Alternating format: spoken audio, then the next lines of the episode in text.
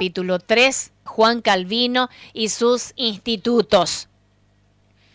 El calvinismo y las controversias que lo rodean ha enfrentado a los protestantes por más de 400 años.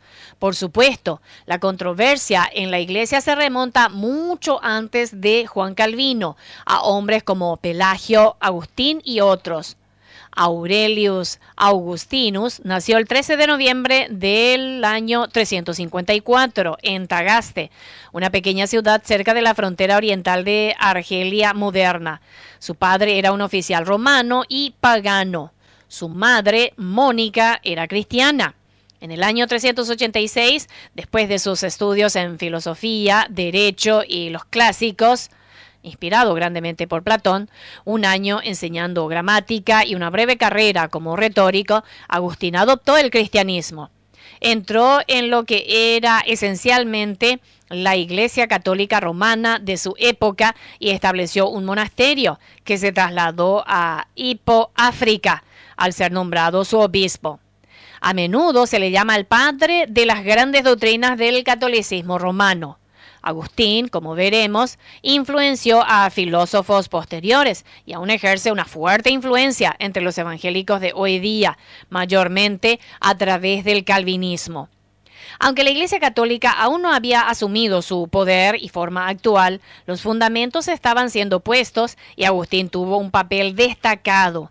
Ya para el 27 de febrero del año 380, el edicto del emperador Graciano, Valentiniano II y Teodosio I declaró, ordenamos a aquellos que siguen esta doctrina que reciban el título de cristianos católicos, pero a los otros los juzgamos a ser locos y delirantes y dignos de incurrir en la desgracia de enseñanza herética y que tampoco sus asambleas reciban el nombre de iglesias.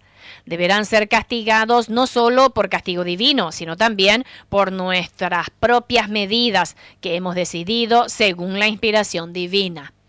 Nacido en Gran Bretaña al final del siglo IV, Pelagio saltó a la fama después de la caída de Roma en agosto del año 410. Esto lo obligó a huir hacia el norte de África.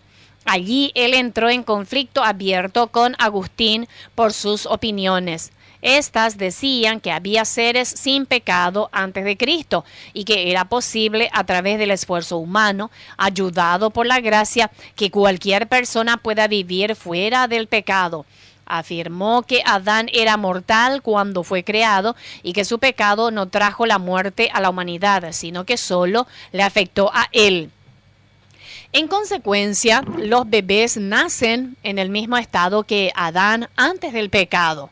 Por otra parte, él creía posible que las buenas obras eran esenciales para la salvación especialmente para los ricos al dar sus bienes y a los pobres para ayudar al efecto de transformación moral de la sociedad.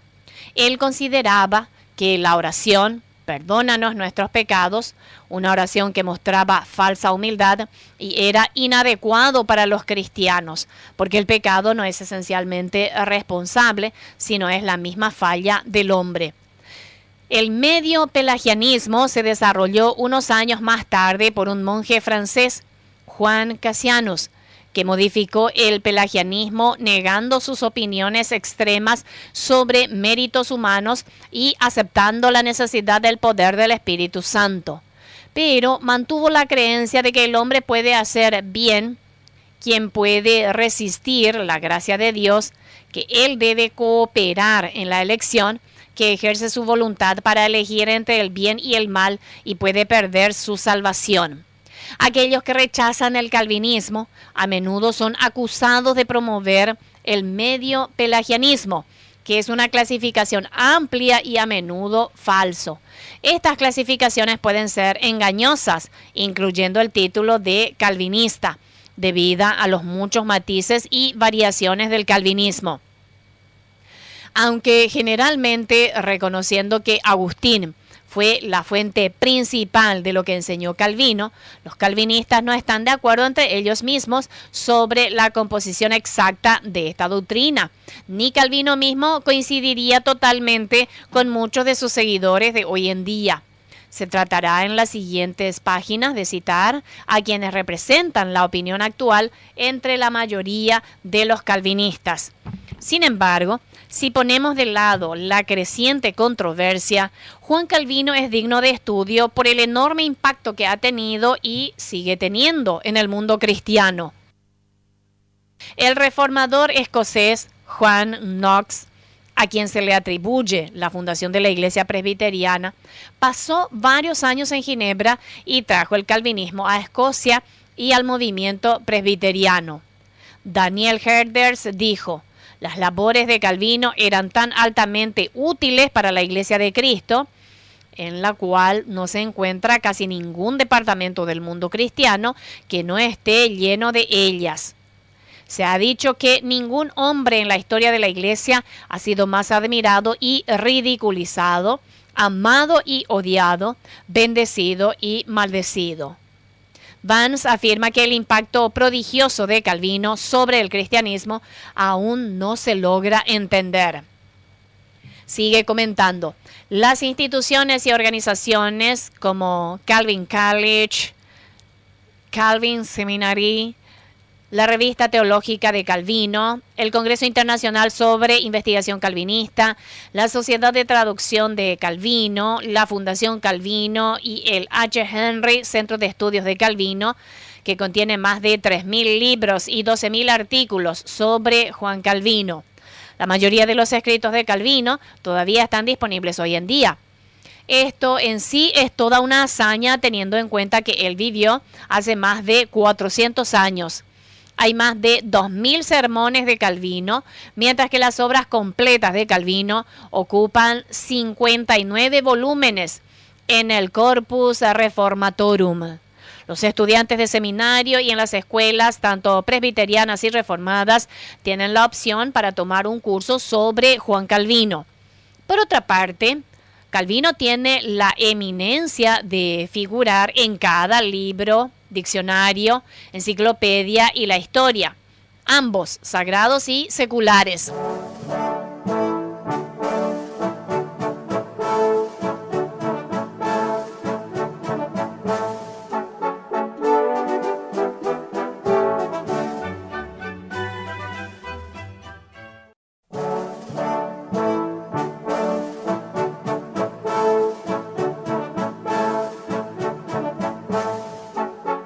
Tanto Calvino hay en calvinismo.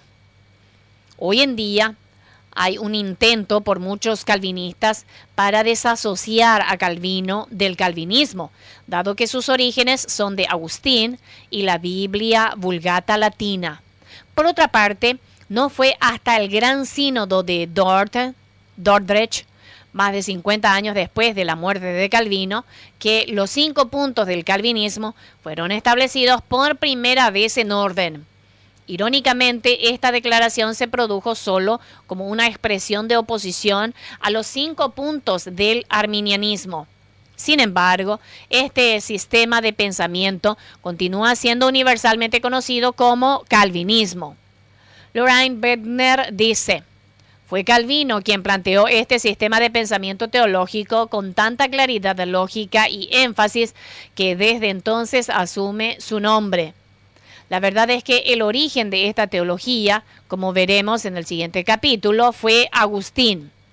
Constance admite que el primero, después de San Pablo, que toma nota de la depravación total del hombre. Farrar coincide a él, Agustín, es debido la exagerada doctrina de la humanidad totalmente depravada. A pesar de sus largos y variados orígenes y el desarrollo del término calvinismo, se mantiene como la identificación utilizada. Como dice Engelsman, haciendo eco con la mayoría abrumadora de los calvinistas, fue Calvino que desarrolló estas verdades sistemática y completamente. Por lo tanto, llegaron a ser llamados por su nombre. B.B. Warfield declara, fue él quien dio al movimiento evangélico una teología. Timoteo George escribe que fue Calvino que presentó más magistralmente que nadie antes de él y más claramente los elementos esenciales de la teología protestante. Tudor Jans llama Los Institutos de Calvino uno de los trabajos seminales de la teología cristiana. Su pensamiento debía ser la fuerza que motivó los cambios revolucionarios en varios países europeos. Edwin Palmer expresa admiración por Calvino, quien parece crecer cada vez más fuerte entre sus seguidores.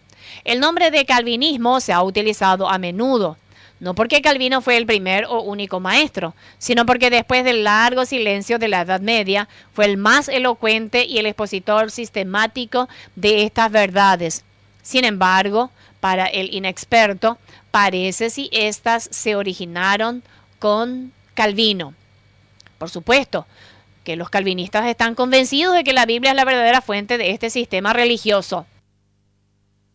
C. H. Spurgeon declaró, yo no creo que nada porque lo haya enseñado Calvino, sino porque he encontrado su enseñanza en la palabra de Dios. Podemos sostener y afirmar una y otra vez la verdad que Calvino predicó, era la verdad que mucho antes escribió el apóstol Pablo en sus epístolas inspiradas y que se revela más claramente en los discursos de nuestro bendito Señor mismo. Disentimos respetuosamente con este gran predicador, Ciertamente, Spurgeon tuvo que escoger cuál de las creencias de Calvino aceptar. De hecho, como veremos, especialmente en sus últimos años, Spurgeon a menudo declaró que estaba en conflicto directo con el calvinismo. Su sermón favorito, el cual él mismo dijo que más almas habían venido a Cristo más que con cualquier otro, fue criticado por muchos calvinistas como arminiano.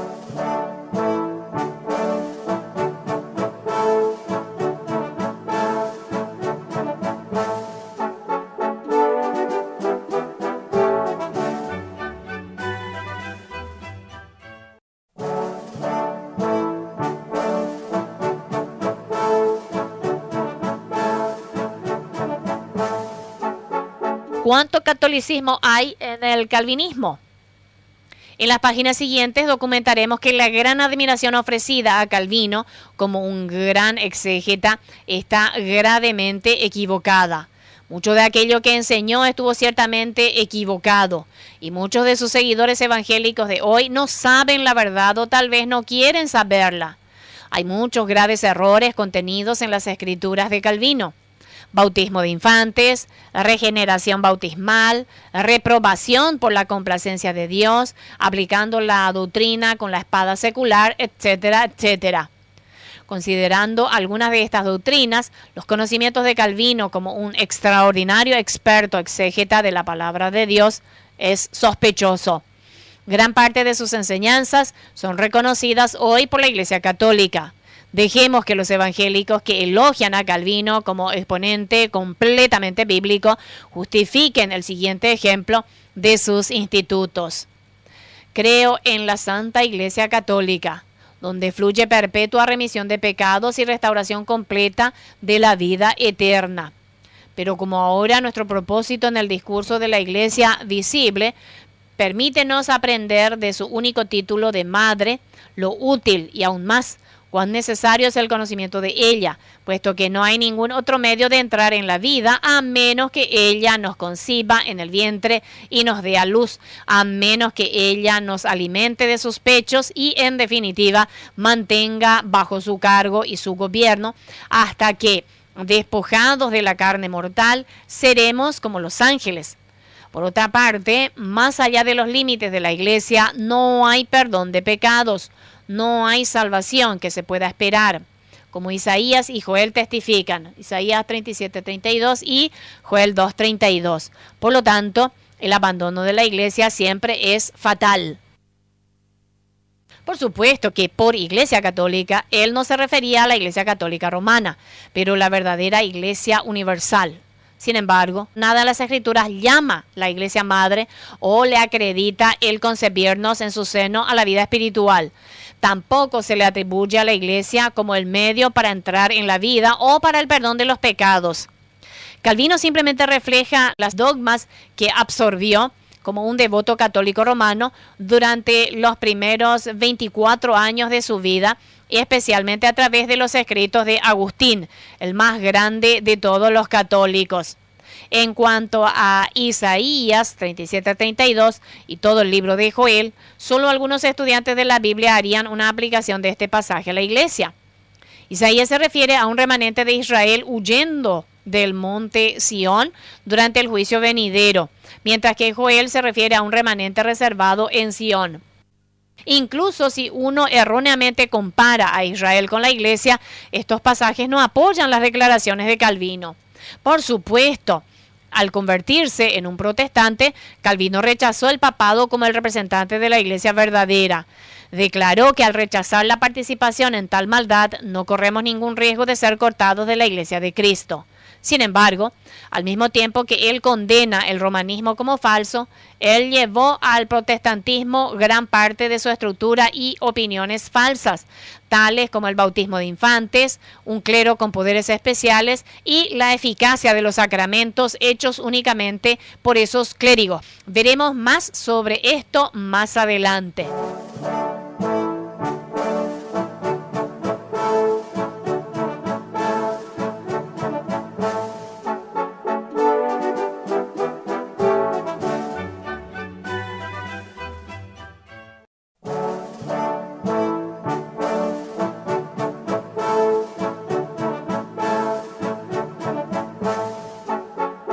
Hombre conocido hoy en todo el mundo como Juan Calvino, quien generalmente es reconocido como el fundador del sistema del protestantismo que lleva su nombre, nació el 10 de julio de 1509 en Noyon, Francia, como Jean Chauvin.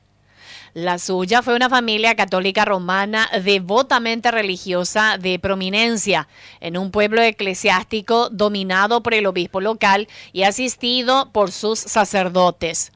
Como secretario y asesor legal al obispo, el padre de Jean, Gerald, era un participante interno de un sistema político corrupto basada en la religión.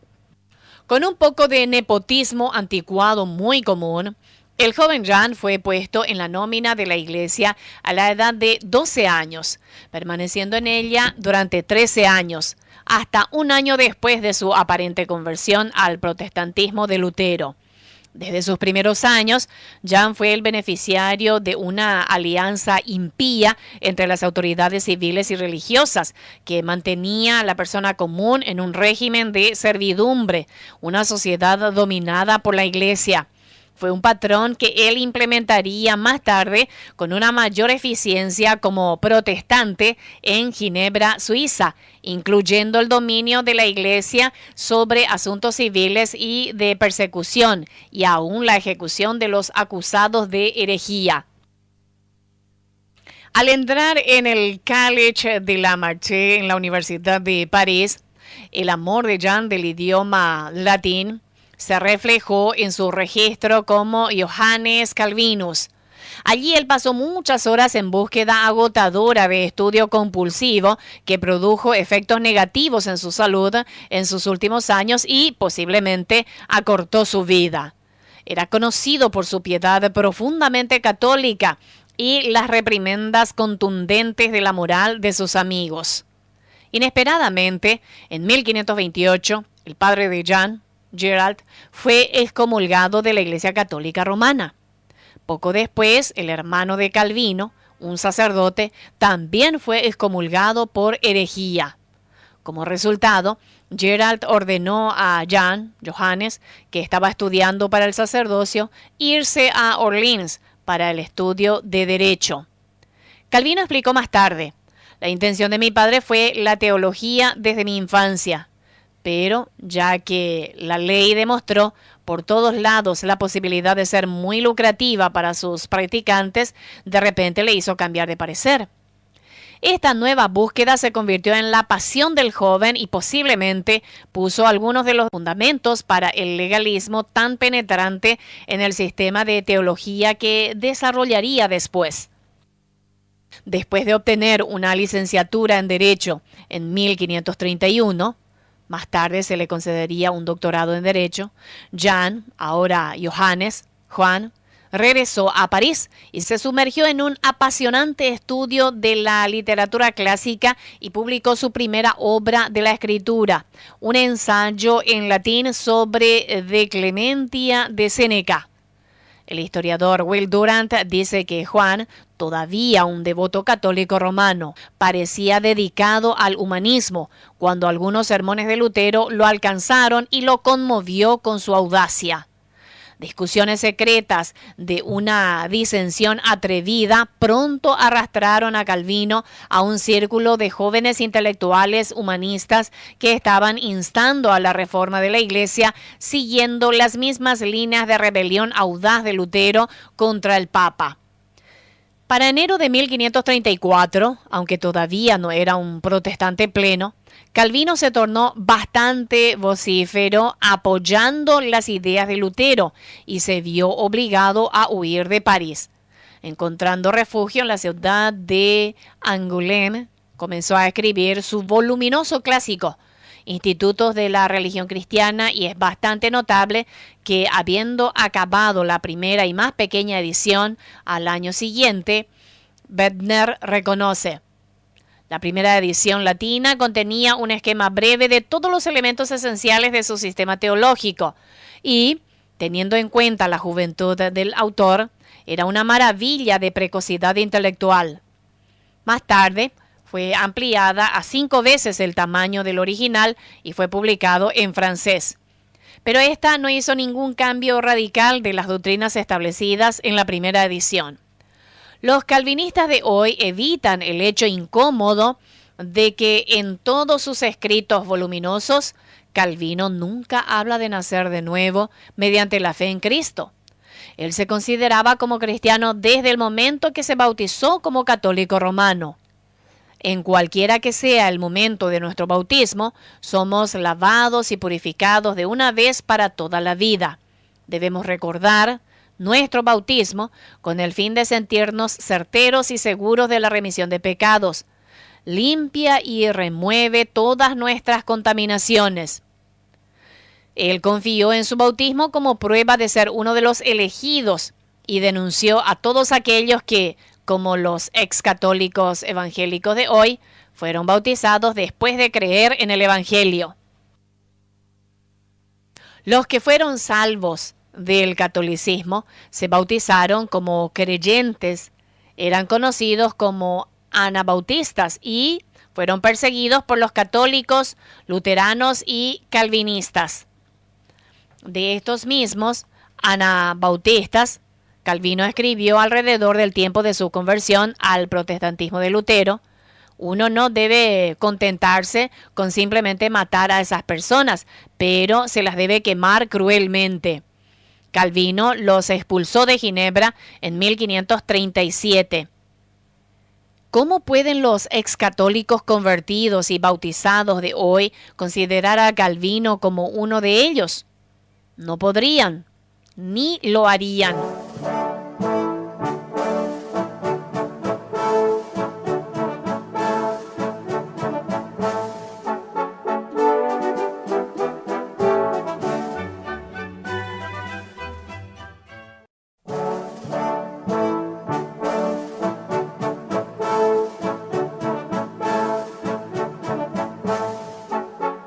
En sus institutos, Calvino magistralmente desarrolló su propia marca del cristianismo. Fue sin duda una expansión del agustinianismo y fue fuertemente influenciado por la Vulgata latina, la Biblia oficial de la Iglesia Católica Romana y la que Calvino estudió durante mucho tiempo en el latín original. Los institutos derivados de estas dos fuentes primarias han influenciado las generaciones posteriores en una medida mucho más allá que cualquier otra cosa que el joven autor pudo haber imaginado en aquel momento.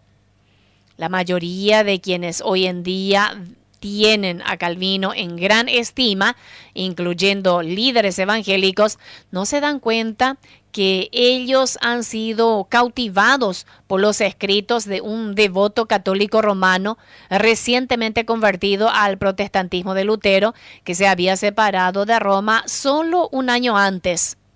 Curiosamente, Calvino se mantuvo en la nómina de la Iglesia Católica durante casi un año después de que él dijo que fue liberado del profundo apego a las adicciones obstinadas de las supersticiones del papado. No fue hasta el 4 de mayo de 1534, al regresar a su ciudad natal de Noyon, que renunció al empleo de obispo, donde fue detenido y encarcelado, pero logró escaparse. Aunque estaba huyendo y cambiando constantemente de lugar, Calvino había terminado sus trabajos originales de los institutos en agosto de 1535. La primera edición fue publicada en marzo de 1536. Bajo cualquier norma, este joven estaba muy lejos de ser maduro en la fe cristiana. Calvino mismo dijo, me sorprendió enormemente que antes de cumplirse un año, después que dejó la Iglesia Católica Romana, todos los que tenían algún deseo para aprender doctrina pura vinieron a mí para aprender, aunque yo apenas había comenzado. Sin lugar a duda, sus institutos no podían emanar de un entendimiento evangélico maduro y profundo de las escrituras. En cambio, salieron de su vigoroso entusiasmo de un estudiante recientemente graduado y ferviente de filosofía y religión. Un joven fanático dedicado a Agustín y a una causa recién adoptada. Durant dice, como muchacho de 20 años, completó la obra más elocuente, ferviente, lúcida, lógica, influyente y tremendo en toda la literatura de la revolución religiosa. Él trajo a la teología y ética, la lógica, precisión y severidad de los institutos de Justiniano y dio a su propia obra maestra un nombre similar. Admirablemente, al igual que Lutero y los otros reformadores, Calvino determinó que las escrituras serían su única autoridad. Desde el inicio en sus escritos, él estableció ese fundamento, afirmando que, si nos fijamos en la Biblia, con ojos claros y juicio imparcial, inmediatamente se presenta a sí mismo con una majestad divina que somete nuestra oposición presuntuosa y nos obliga a rendirle homenaje. Calvino veneraba la palabra de Dios, superando lo que cualquier hombre podría producir en comparación con su vigorosa influencia. Las bellezas de oradores y filósofos casi en su totalidad desaparecería. Así que es fácil percibir algo divino en las Sagradas Escrituras. Nadie puede cuestionar el celo de Calvino para seguir la Biblia o su sincera convicción de lo que él concibió y enseñó era fiel a la palabra de Dios. Sin embargo, al igual que los de Berea, escudriñaron las escrituras diariamente para determinar si la enseñanza de Pablo era fiel a la palabra de Dios, así debemos hacer lo mismo con las enseñanzas de Calvino. En el momento de escribir sus institutos, Calvino, lejos de ser un apóstol como Pablo, era un nuevo creyente. Por lo tanto, buscó con su brillante mente legal compensar lo que le faltaba en la madurez espiritual y la orientación del Espíritu Santo. Sin embargo, a pesar de su inteligencia natural, este joven fanático parecía ciego ante el hecho de que la asociación más tarde establecida en Ginebra entre Iglesia y Estado, como lo hizo también Lutero, fue uno de los mayores males del catolicismo romano, siendo establecido otra vez y es la antítesis misma de la vida y de las enseñanzas de Cristo. El resto de estos errores aún plagan la iglesia actual de Europa en la forma de las iglesias del Estado.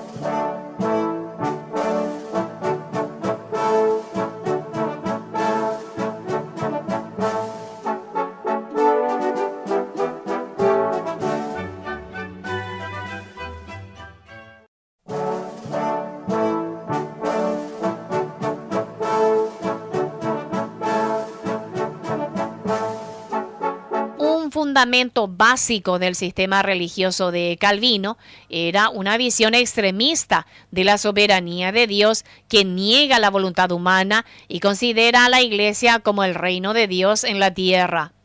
Ambas visiones inspiradas por los escritos de Agustín. Verduin escribe de Agustín. Aquí tenemos una representación temprana de la noción de que la Iglesia de Cristo fuese intencionada por su fundador a entrar en una situación radicalmente diferente de la que presenta el Nuevo Testamento.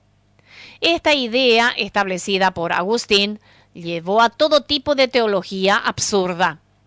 Agustín enseñó que el conocimiento previo es igual a la predestinación en consecuencia, a veces la misma predestinación está representado también bajo el nombre del conocimiento previo. Así que el conocimiento previo de Dios provoca eventos futuros. Curiosamente, R.C. Sproul escribe, prácticamente nada en la perspectiva de Juan Calvino en cuanto a la predestinación, no. Primero fue en Martín Lutero y antes de Lutero fue en Agustín. Calvino vio a Dios como el autor de todos los eventos, incluyendo todo pecado. Si Dios solo prevé los acontecimientos humanos y no organiza y dispone de ellos a manera de su voluntad, habría lugar para cuestionar que tan lejos asciende su conocimiento previo con su obligación. Pero como Él ha decretado que estos van a suceder, es evidente que todos los eventos ocurren por su soberana voluntad. RC Sproul Jr. dice claramente, todas las cosas que se cumplen son por la voluntad de Dios. Dios creó el mismo pecado. Sobre esta visión extrema de la soberanía de Dios vino la comprensión de la predestinación de Calvino. Según él, siguiendo las enseñanzas de San Agustín, en la eternidad pasada Dios decidió salvar solo una fracción de la raza humana y consignar el resto al tormento eterno simplemente porque le complació hacerlo así.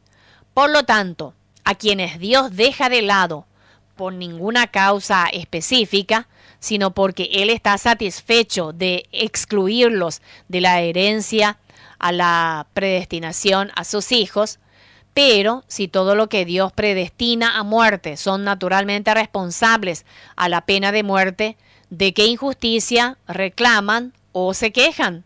Porque por su providencia eterna preparada antes de su nacimiento, los condenó a destrucción perpetua.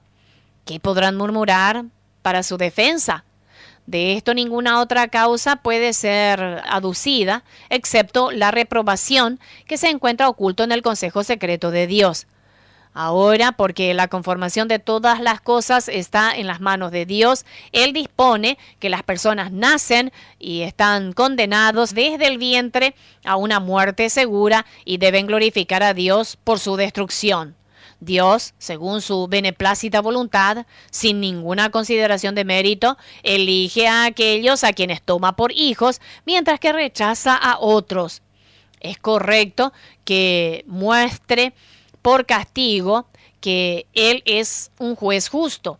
Aquí se aplican más admirablemente las palabras de San Agustín. Cuando otros vasos se aplican para deshonra, no debe ser atribuida a la justicia, sino a juicio. En sus institutos, Calvino enfatiza la soberanía, pero apenas menciona el amor de Dios por los pecadores. Lutero también estaba convencido de que Dios por su propia decisión soberana e independiente de cualquier cosa del hombre, había desde la eternidad pasada determinado a quién salvaría y a quién maldeciría. Calvino, al igual que Agustín y la mayoría de calvinistas hoy, dicen que Dios podía prever el futuro porque Él así lo determinó.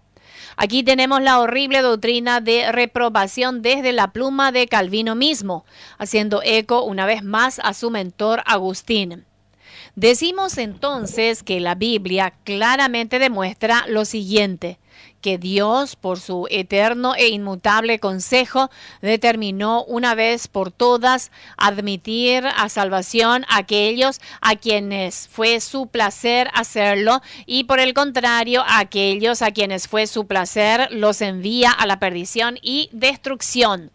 Sostenemos que este consejo en cuanto a los elegidos se basa en su libre misericordia, sin ningún respeto al valor del ser humano, mientras que aquellos a quienes él condena a la destrucción son excluidos del acceso a la vida por un justo e intachable juicio incomprensible y al excluir al reprobado, de cierta manera revela el juicio que les espera.